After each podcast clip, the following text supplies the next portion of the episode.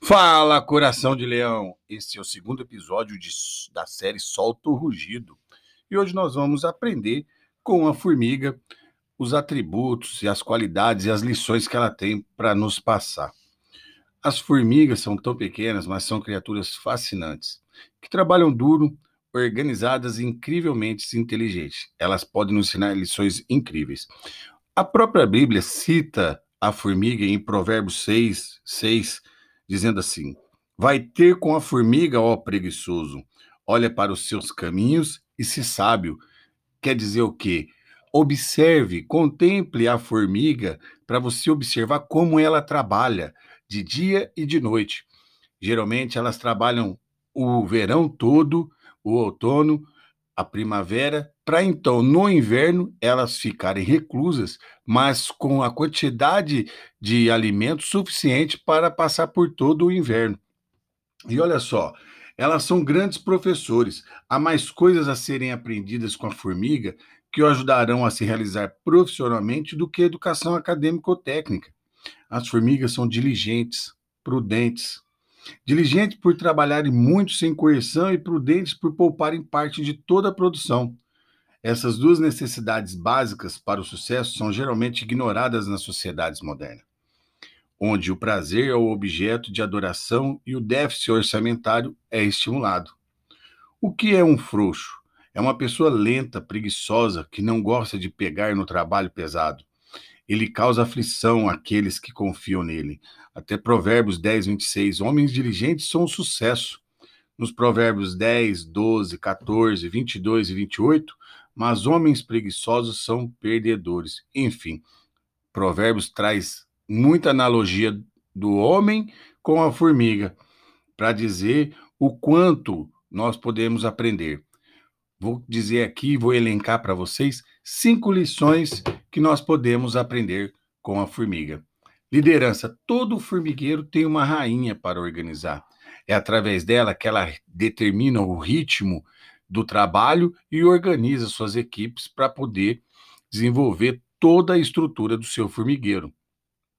Planejamento. No verão, trabalha dia e noite para terem reservas suficientes na chegada do inverno, como disse no começo. Foco, criatividade e determinação são expostas a vários obstáculos, dos quais não importa a forma, darão um jeito de superar e avançar em direção à sua meta. Superação de limites. Elas são pequenas e frágeis, mas carregam algo mais pesado que elas por longas distâncias por terem um objetivo: a sobrevivência de todos. As formigas trabalham em coletivo, elas trabalham em equipe para que todas sobrevivam ao inverno. Organização e trabalho em equipe. Quando o formigueiro é destruído, rapidamente é refeito. Isso porque elas são organizadas, exercendo o trabalho em equipe. Estas são algumas lições que podemos aprender com as formigas. Que tal adotarmos essa filosofia em nossas vidas? Me conta aqui qual dessas cinco lições que você vai começar a aplicar no seu dia a dia. Espero ter contribuído com você nesse podcast e solta o rugido, leão. Quero ver você participando cada vez mais aqui e fique ligado, sempre teremos novidade. Um grande abraço. Fala, coração de leão! Este é mais um podcast da série Solta o Rugido e hoje vamos falar sobre comprometimento. O que é o comprometimento? Para cada pessoa pode ter um significado diferente. Porém, para ser um líder eficiente e comprometido, inspira e atrai pessoas através da sua convicção, acreditando na sua causa.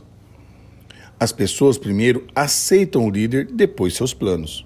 A verdadeira natureza do comprometimento primeiro começa no coração. O comprometimento está à frente da conquista. Olhe para o seu coração e veja se realmente está comprometido com o que faz. Segundo, provado pela ação. A medida real do comprometimento é a ação. Falar é fácil, o duro é viver o que se fala. Terceiro, abra a porta da conquista. Enquanto líder, você enfrentará oposição e obstáculos. O comprometimento será o que te levará adiante. Ao comprometimento existem quatro tipos de pessoas: os evasivos, pessoas sem objetivos, que não se comprometem com nada, os reticentes, pessoas que têm medo de se comprometer porque não sabem se alcançarão seu objetivo. Os desistentes, pessoas que desistem no meio da caminhada por alguma dificuldade. E os totalizadores, pessoas que definem seus objetivos e seguem em frente pagando o preço.